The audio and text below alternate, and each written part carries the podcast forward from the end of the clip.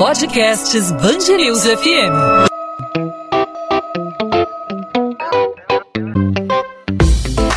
Dois às 20, com Maurício Bastos e Luana Bernardes. Em todo o mundo, profissionais de saúde enfrentam uma luta diária no combate ao coronavírus. São médicos e enfermeiros que estão na linha de frente da maior luta da nossa época. E aqui no Rio, só nas últimas 72 horas, ao menos quatro médicos morreram depois de serem diagnosticados com a Covid-19. Não só os médicos, mas os enfermeiros e técnicos de enfermagem registraram 18 mortes até agora na capital fluminense, de acordo com o sindicato da categoria. São em torno de 1.500 profissionais afastados que atestaram positivo para a Covid, são suspeitos ou fazem parte do grupo de risco. E com esses profissionais doentes vem um novo desafio: a reposição de profissionais em clínicas e hospitais. Para falar sobre essa situação conosco, hoje vamos conversar aqui no podcast 2 às 20, na Band News FM, com o presidente do CREMERG, o Conselho Regional de Medicina do Estado do Rio de Janeiro, Dr. Silvio Provenzano. Dr. Silvio, primeiramente, obrigado pela sua participação aqui na Band News FM. Obrigado por aceitar nosso convite. Seja bem-vindo. Agradeço a oportunidade que a Band News está dando para que o Conselho Regional de Medicina do Estado do Rio de Janeiro possa colocar seus pontos de vista sobre esses assuntos que tão preocupam, tanto preocupam a gente. Doutor Silvio, como preservar a classe médica justamente num momento tão delicado como esse, em que toda a sociedade precisa dos médicos e de mais profissionais de saúde? Exatamente com o intuito de preservarmos os médicos, é que o CREMERGE fez um questionamento jurídico com relação à portaria do ex-ministro da Saúde, Luiz Henrique Mandetta, que solicitava o cadastramento e o treinamento de todos os médicos. Ora, todos é o universo, e se o ministro de Estado faz uma determinação, é uma ordem a ser cumprida.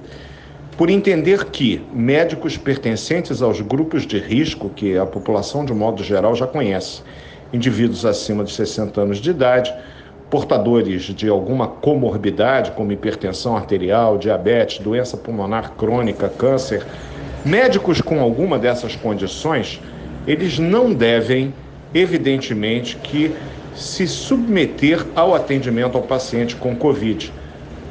Esse é um fator.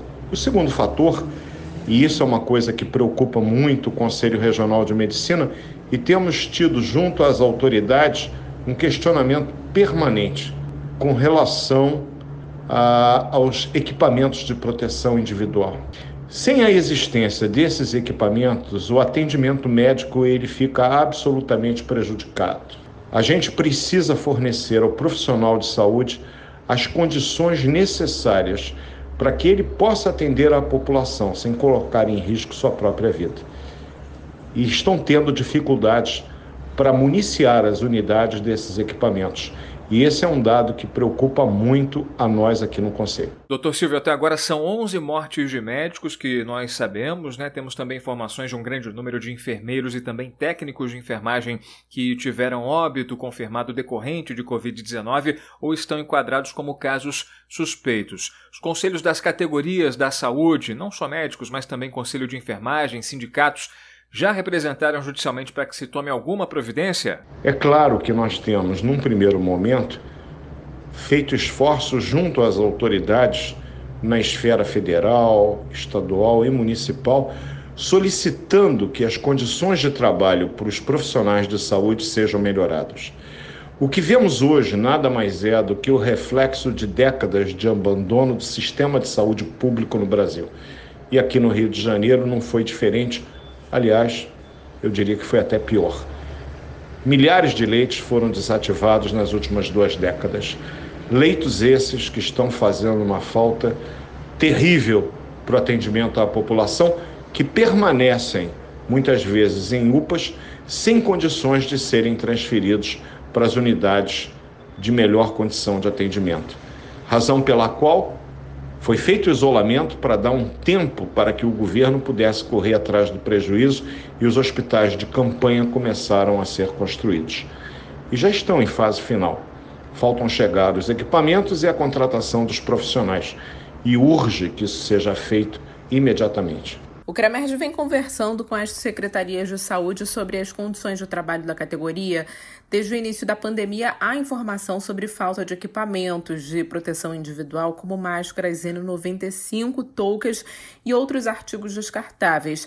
As secretarias e os hospitais falam da dificuldade de encontrar esse material disponível no mercado. Como isso tem sido resolvido?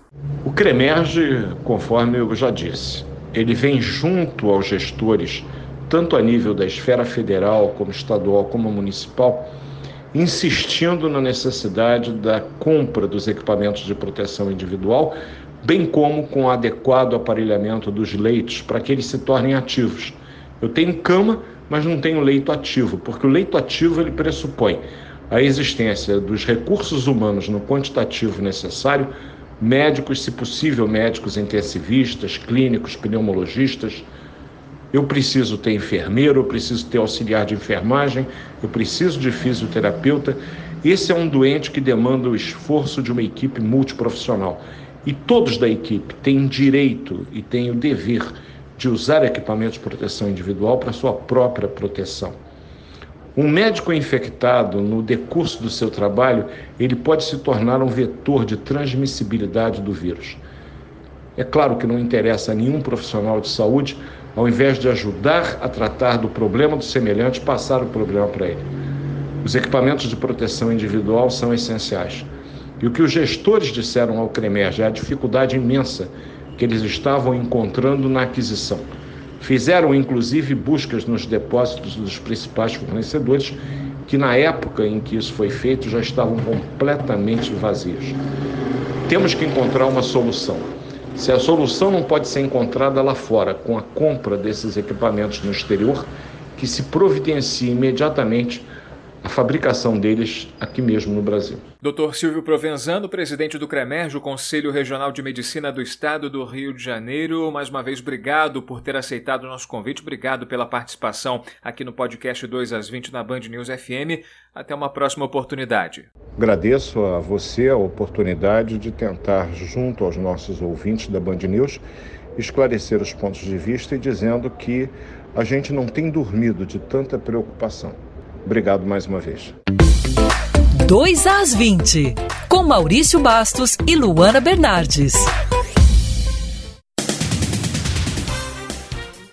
O Rio de Janeiro registra 7.944 casos confirmados de Covid-19 e 677 mortes pela doença, segundo o balanço divulgado pela Secretaria de Estado de Saúde. 276 óbitos ainda estão sendo investigados. De domingo para segunda-feira, foram 833 casos a mais da doença. Em meio à crise causada pela pandemia de Covid-19 em todo o mundo, pais de alunos da rede particular de ensino do Rio estão optando por cancelar as matrículas nas escolas por não conseguirem arcar com o valor das mensalidades. A escola Semear Cantinho da Tia Vivi, em Duque de Caxias, na Baixada Fluminense, por exemplo, afirma que mais de 20% das matrículas da unidade já foram canceladas. Depois do sucesso nos testes com ventiladores pulmonares, pesquisadores da COP e UFRJ estão mobilizando uma campanha de arrecadação para a produção desses equipamentos em larga escala. Eles vão ser doados para hospitais no tratamento de pacientes com sintomas da Covid-19. Para que essa ajuda chegue o quanto antes às unidades de tratamento intensivo, a expectativa é que o ventilador possa ser testado em pacientes ainda nesta semana. Uma versão preliminar preliminar foi criada com recursos disponíveis no laboratório, usando o um modelo físico de pulmão configurado em condições semelhantes às de pacientes com insuficiência respiratória. A cesta básica apresentou ligeiro aumento e ficou mais cara para o brasileiro com a chegada da Covid-19. Os dados são do Instituto Brasileiro de Economia da Fundação Getúlio Vargas. De acordo com o estudo, o percentual saiu de 1,8% para 1,86% entre fevereiro e março deste ano, comparando os períodos pré e pós-pandemia. A alta foi de 0,06 pontos percentuais. A mudança na forma de consumo provocou aumento nos produtos alimentícios mais básicos, como arroz, feijão, derivados de trigo e carnes, causando impacto direto sobretudo nas famílias mais pobres, principalmente a partir da segunda quinzena de março. Uma pesquisa realizada pelo Instituto Fecomércio do Rio mostra que 87,1% dos cidadãos estão cumprindo o isolamento social. Além disso, mais de 72% 20% se declararam favoráveis à determinação de afastamento. Mais de 20% dos moradores do estado também avaliam que a quarentena deve durar mais dois meses. Outros 18,5% acham que termina em menos de um mês e cerca de 18,1% aposta que as restrições vão superar três meses. A Universidade Federal Fluminense vai dar hospedagem para profissionais de saúde do Hospital Universitário Antônio Pedro que não possam voltar para casa durante a quarentena. O projeto Hospedagem Solidária disponibilizou 60 vagas em um hotel de Charitas, em Niterói, para os funcionários que tenham algum familiar no grupo de risco em casa ou morem longe da unidade de saúde. A UF também prevê a possibilidade de o hotel servir de espaço de quarentena no futuro para profissionais da unidade infectados com a Covid-19. 2 às 20.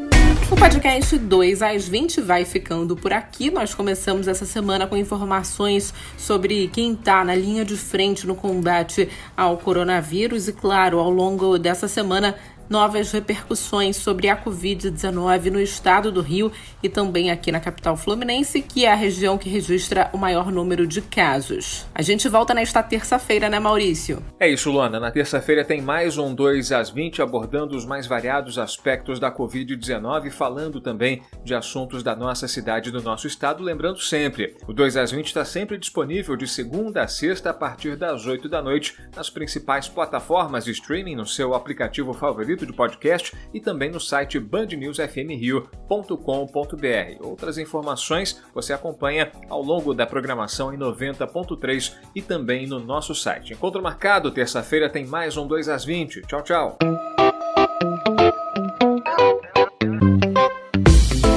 Dois às 20, com Maurício Bastos e Luana Bernardes.